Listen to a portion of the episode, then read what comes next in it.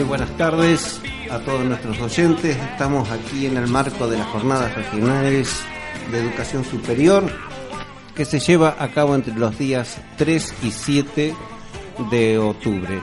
Nos encontramos con dos compañeros, dos militantes, como son Guillermo Díaz y María Luisa Mazola. Muy buenas tardes. ¿Qué tal? Buenas tardes, Rafael. Buenas tardes a, todos los oyentes de esta, de esta radio, los, los, compañeros que trabajan aquí en el instituto. Guillermo, buenas tardes. ¿Qué tal? Buenas tardes. Bueno, aquí estamos en la FM 88.9, la FM del Instituto número 5. Rafa, nuevamente eh, sentados a la mesa, diríamos, este, para hablar sobre trabajo y educación, la complejidad del deber ser. Ya hemos estado hace muy poco tiempo con María Luisa haciendo una nota sobre el tema de del SUTEBA y también con vos, Rafa, hemos hecho hace poco otra nota. Así que bueno, hoy nos, nos, este, nos complace compartir este momento con la secretaria general del SUTEBA Pergamino y la secretaria general de la CTA Regional de los Trabajadores. Es muy interesante ya a María Luisa preguntarle cuáles son los ejes de la charla que iba a dar hoy ante los docentes y alumnos de nuestra institución.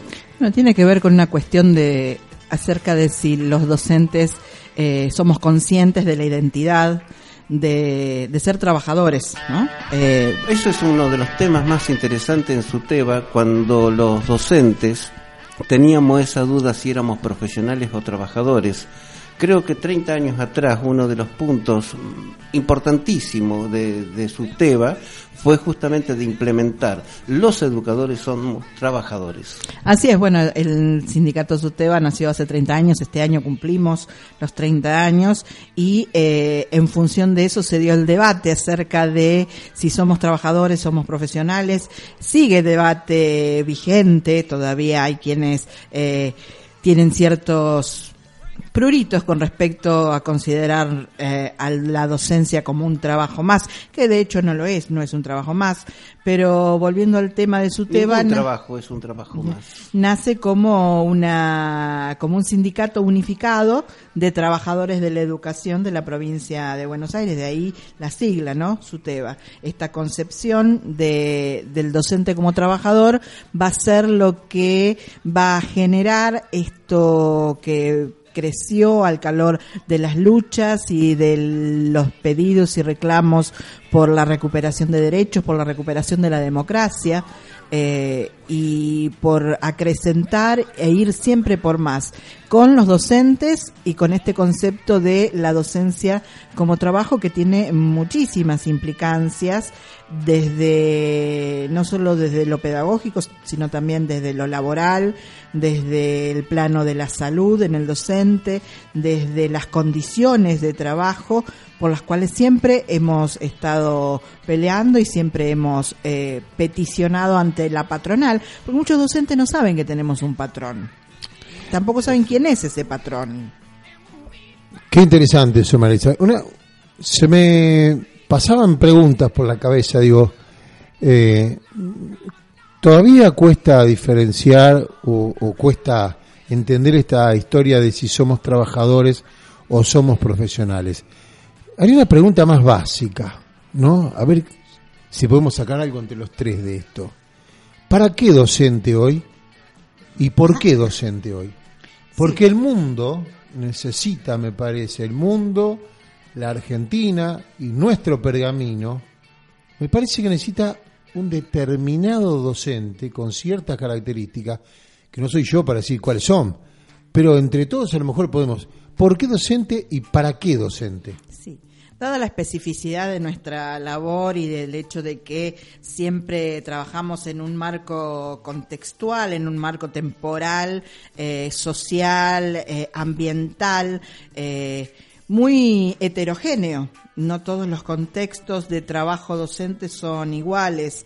Eh, no es lo mismo trabajar en las islas que trabajar en el medio de la pampa húmeda, que trabajar en poblaciones con más de 100.000 habitantes o estar perdidos allá en una escuelita en el medio de las sierras o las montañas, ¿no? O en barrios absolutamente vulnerables. Exactamente, a todo, desde lo social hasta lo pedagógico, hasta lo político. Desde SUTEBA nuestra mirada es entender la heterogeneidad y lo, lo complejo de este trabajo. Por eso definir un solo tipo de docente es muy difícil. Ya entra en el plano existencial y creo que se juegan muchísimas variables y que podemos estarlo discutiendo años y no vamos a llegar nunca a un punto de acuerdo, ¿sí?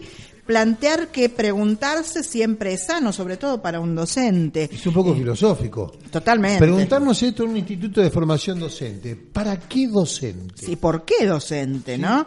¿Por qué yo elijo la carrera docente? ¿Es una cuestión vocacional, como en un momento de la Argentina se supuso que los docentes eran solo docentes por vocación, totalmente O una mera salida laboral. O una, no sé si una mera salida laboral, pero es una salida laboral. Es una salida, en las sí. situaciones crisis, como hemos pasado muchas veces en la Argentina, la docencia ha sido una salida laboral, es un trabajo relativamente estable que te proporciona beneficios, beneficios que los sindicatos luchando hemos conseguido, como la jubilación, bueno, que ahora también podríamos abordar así tangencialmente el tema, con el tema, eh, la armonización que se pretende de los sistemas previsionales a nivel provincial y nacional, pero todos estos beneficios de los que ahora gozan muchos docentes, se cree que han caído del cielo, que han tenido generación espontánea, y hay que recordar, hay que hacer memoria,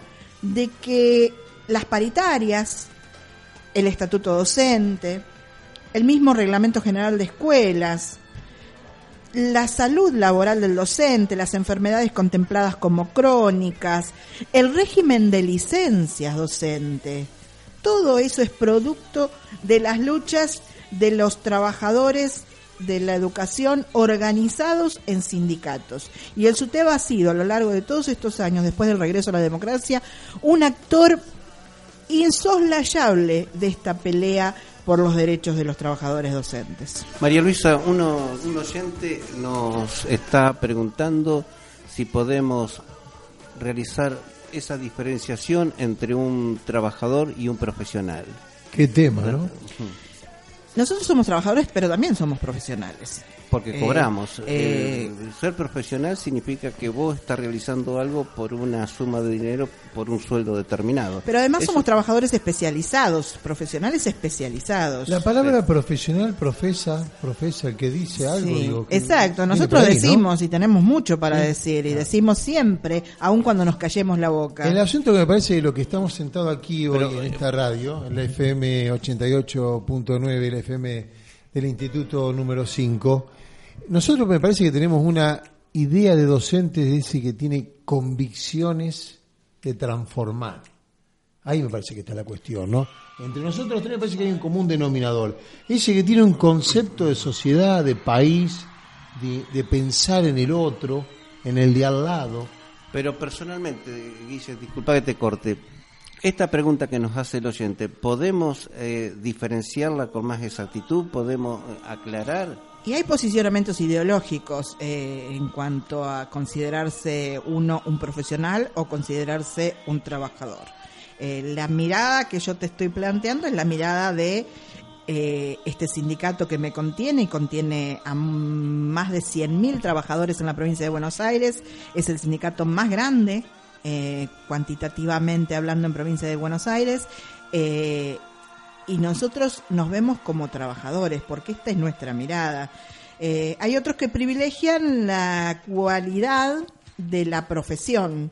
Eh, nosotros no negamos que somos profesionales, por supuesto, eh, que nuestro trabajo es un trabajo especializado y un trabajo que tiene características muy particulares porque implica un compromiso muy fuerte, muy fuerte con la comunidad, con la sociedad toda, no solo con los alumnos a los cuales tratamos de brindarles algo eh, en este proceso tan complejo que es el proceso de enseñanza-aprendizaje, sino que eh, lo que tratamos es que este proceso sea un proceso dialéctico, donde nosotros no seamos solamente enseñantes, que de hecho no lo somos porque todos aprendemos de todos, lo hacemos colectivamente, considerando al otro, a esa alteridad diferente a mí, que es eh, complementaria y que me enriquece a la vez que yo también puedo completarla y enriquecerla de alguna manera, ya sea enseñándole un nuevo contenido que no conoce,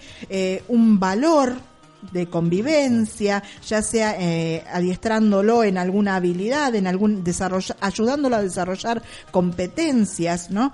Es decir, esta complejidad nos complejiza pensarnos también. Y es bueno seguir pensándonos todo el tiempo porque los contextos van cambiando y los docentes también tenemos que ir acompañando esas transformaciones, eh, pensándonos y repensándonos quiénes somos, qué somos, si somos intelectuales, si somos profesionales, si somos funcionarios del Estado, si somos simples burócratas, como pretenden algunas veces hacernos creer, doy por caso el ejemplo del operativo Aprender 2016 que ha impuesto el Ministerio de Educación de la Nación donde simplemente a los eh, docentes se los considera aplicadores y veedores. No intervienen de ninguna otra manera, ni en el diseño de esa supuesta evaluación de la calidad educativa en nuestro país, ni eh, se los consulta. Cuando somos los que estamos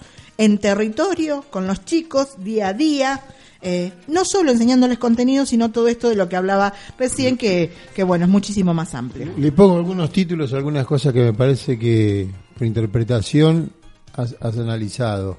Cuando hablaba de conocimiento, apuntás a construir conocimiento. Por supuesto, con el otro, siempre. Construir conocimiento. Que es una paradoja con lo que estás planteando al final, que está sosteniendo el gobierno con la evaluación. Digo, no con todo el respeto del mundo lo que voy a decir, no soy un señor que trabaja en un kiosco vendiendo caramelos. Soy parte de la historia en la construcción del conocimiento para transformar la realidad. Así es. Soy un eje, un eje primario en esta construcción. Un actor más, porque eh, el proceso de enseñanza-aprendizaje no solo se desarrolla en la escuela. Y acá está en relación esta otra pregunta que quiero realizarte, María Luisa. Por gran discusión se presentó con respecto en el periodismo el hecho de lo que se denominó periodismo militante. Y si nosotros trasladamos esa, esa, esa pregunta, eh, ¿podríamos hablar, podríamos eh, tener una idea de, de, la existencia de un docente militante? Yo estoy convencida de que cada docente es un militante, un militante de la utopía porque cada vez que nos plantamos frente a nuestros alumnos, lo que buscamos es un horizonte que no sabemos si lo vamos a alcanzar, pero que nos impulsa a seguir adelante, siempre en pos de lograr que ese niño, esa niña, ese joven, ese adolescente que está frente a nosotros pueda eh, absorber, incorporar algo de lo que nosotros ofrecemos, que no es la verdad absoluta, acá no estamos dogmatizando el concepto de apostolado docente tan relacionado con, con la religión, eh, no hoy no existe, ¿no? Hoy es un, para nosotros siempre me posiciono desde este lugar como como sindicalista y como militante de, un gremio que es el SUTEBA, eh, es una, decíamos hace un rato, una construcción que hago con el otro para que ese otro pueda acceder a desarrollar todas sus competencias, todas sus habilidades, a, ser una persona eh, íntegra que pueda eh, intervenir en su entorno, no solo para modificar eh, sus condiciones de vida, sino también la de los demás, ¿no? Y este compromiso lo tiene que tener el docente también, no puede exigírselo solamente a los alumnos. Eh, como un diseño curricular. Yo no puedo decir, bueno, mi, mi intención es formar eh, alumnos críticos capaces de incidir en su eh, entorno para su propio beneficio y para el beneficio de los demás, cuando yo no soy capaz de hacerlo y lo repito como loro. Como docente me tengo que poner un kiosquito, tengo que dejar la docencia si lo único que voy a hacer es repetir lo que los diseños curriculares a veces me imponen que tengo que hacer, porque hay mucho más en este trabajo nuestro, que no solo tiene que ver con los contenidos, sino que tiene que ver con, con los valores de un ser humano comprometido. María Luisa Rafa, con la palabra utopía, les propongo, vamos a una pausa y después volvemos.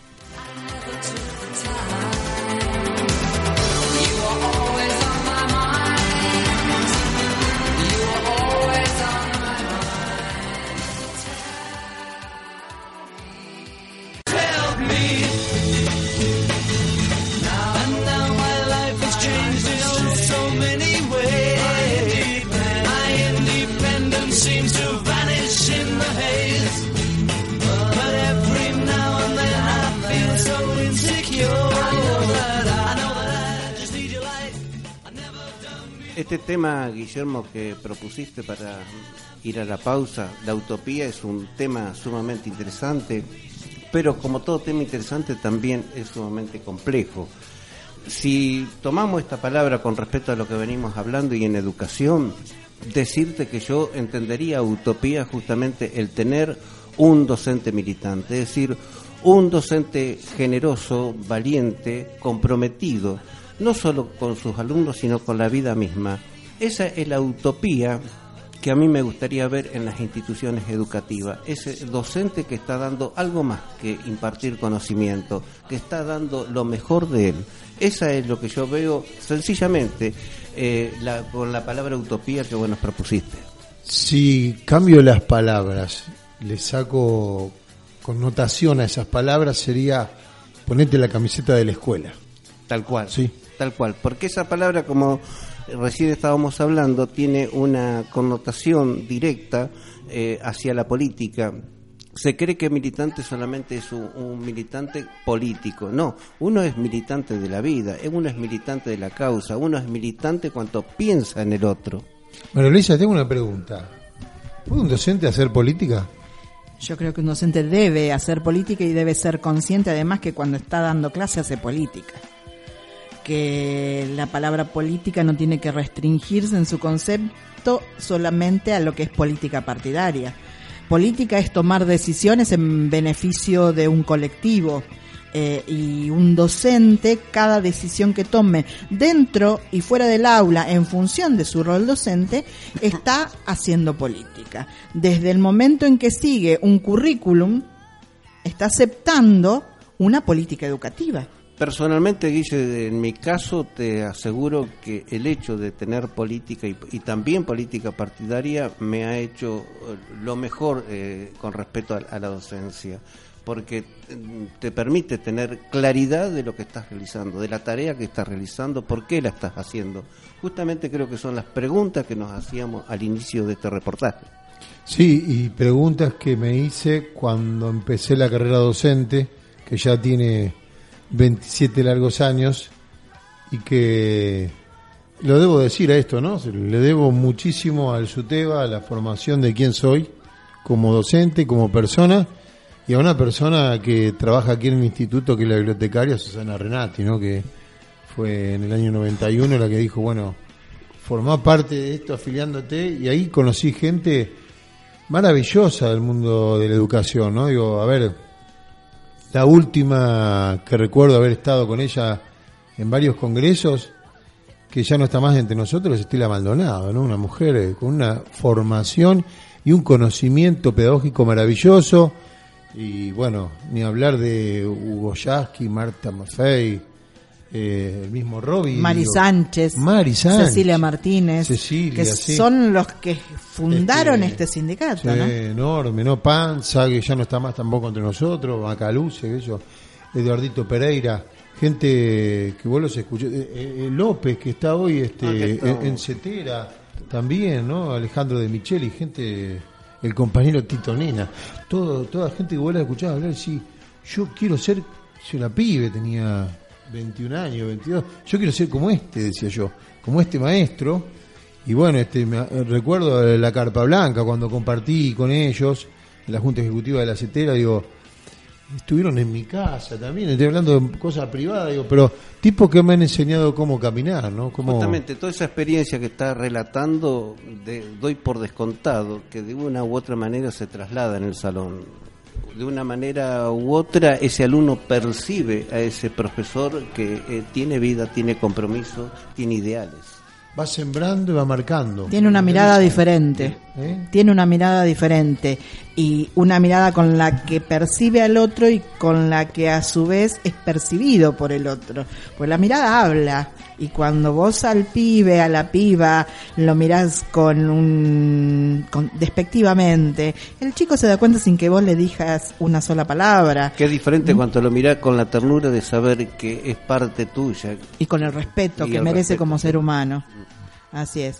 Eh, es un es un posicionamiento ideológico esto que tiene que ver también con la mirada, ¿no? Cómo consideramos a ese otro que está frente a nosotros y que no es ni más ni menos que un igual, otro ser humano, que tiene derecho a las mismas condiciones que tal vez que yo fui eh, una beneficiada eh, de tener una familia, de tener quienes me solventaran la educación, eh, cuando uno se enfrenta a chicos en condiciones de vulnerabilidad, en condiciones muy desfavorables, que no necesariamente viven en la periferia, porque hoy las problemáticas familiares, sociales y económicas se dan en todos los estratos y en todos los territorios.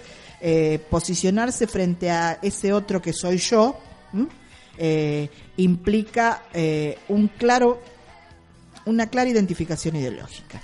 Em, para ir cerrando este, este espacio, este programa que hemos hecho en el marco de las jornadas regionales de la educación este, que se están desarrollando acá en el instituto y desde la radio, la FM 88.9 mucha gente dice, o algunos docentes también, la escuela forma. Cerremos con esto discutiendo qué es esto que la escuela forma. Si hablo yo primero, decirte que de alguna forma eh, está eh, en relación a lo que la gente dice, porque eh, hay una formación y, y, es en todo sentido. Eh, una formación que tiene que ver justamente eh, el estilo que baja un docente, tiene que ver con algunos de los conocimientos que va adoptando y va eh, conformando también una matriz en los largos años de, estudio. El asunto que, María Luisa, te tiro esto y lo complejizo más. Esto que explica Rafa está muy claro, ¿no? Digo, uno tiene el concepto de formación bien limpio en la cabeza de cómo debe ser. Ahora está íntimamente relacionado con la conceptualización política que reina en un país. Totalmente.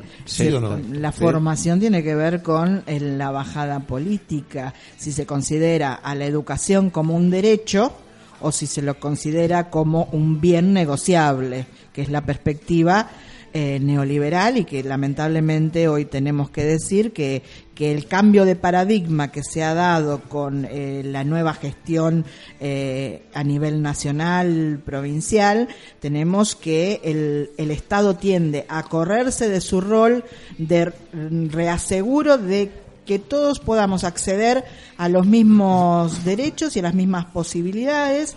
Y en cuanto a la educación esto se torna mucho más eh, acuciante si se quiere cuando se, no se está invirtiendo eh, y se está desfinanciando programas educativos, cuando tenemos serios problemas de infraestructura en las escuelas, cuando los comedores escolares comienzan a llenarse de niños y niñas que no pueden ya eh, alimentarse en sus hogares porque las condiciones socioeconómicas han tenido eh, un claro retroceso.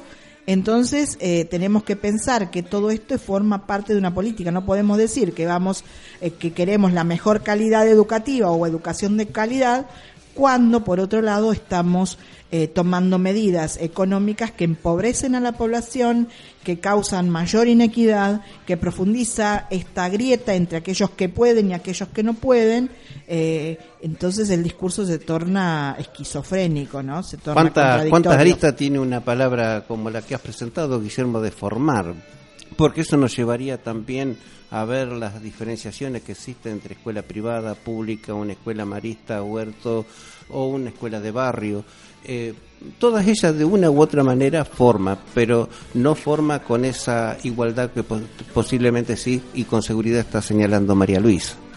Así es. Eh, tenemos que pensar que eh, cada gobernante hace lo mejor en función del rol que le ha tocado, que es el más capacitado. Eh, no estamos cuestionando del sindicato las capacidades eh, ni las competencias de los funcionarios, pero sí tenemos que señalar que hoy las condiciones socioeconómicas eh, no están favoreciendo esa equidad y esa igualdad de oportunidades que sí eh, sucedió en otro tiempo, como con la entrega de las netbooks, como con las bibliotecas que recibían libros, de, eh, de una calidad excepcional, con chicos que tenían dentro de la escuela el foco en, en la educación y no en el comedor. Así que bueno, hoy estamos en esta situación y desde desde SUTEBA vamos a seguir bregando, luchando, marchando, parando para que eh, nuestros derechos y los derechos de nuestros pibes y pibas no sean vulnerados. Compañera María Luisa, decirte que es una alegría tenerte, escucharte y, no está nunca de más decirte lo mucho que te quiero y respeto. Muchas gracias, Rafa. Bueno, para terminar y agradecerte, Mari, tu presencia, a vos también, Rafa, pedirle disculpas porque a veces cuando uno habla eh, sobre educación se apasiona y le sale la historia personal y la vuelca arriba de la mesa, la tira arriba de la mesa y cuentas cosas personales, ¿no? íntimas que uno ha vivido. Eh, para cerrar, la educación debe ser popular, pública y democrática, inclusiva. A mí me asusta la idea desde que desde que pensemos o que se produzca. Desde Podemos la escuela. agregarle con docentes militantes. Sí, sí, pero me asusta que desde la escuela se formen tres o cuatro clases de ciudadano, ¿no? Me asusta eso. Sí, de primera y de segunda, ¿no? Muchísimas gracias. Agre ustedes.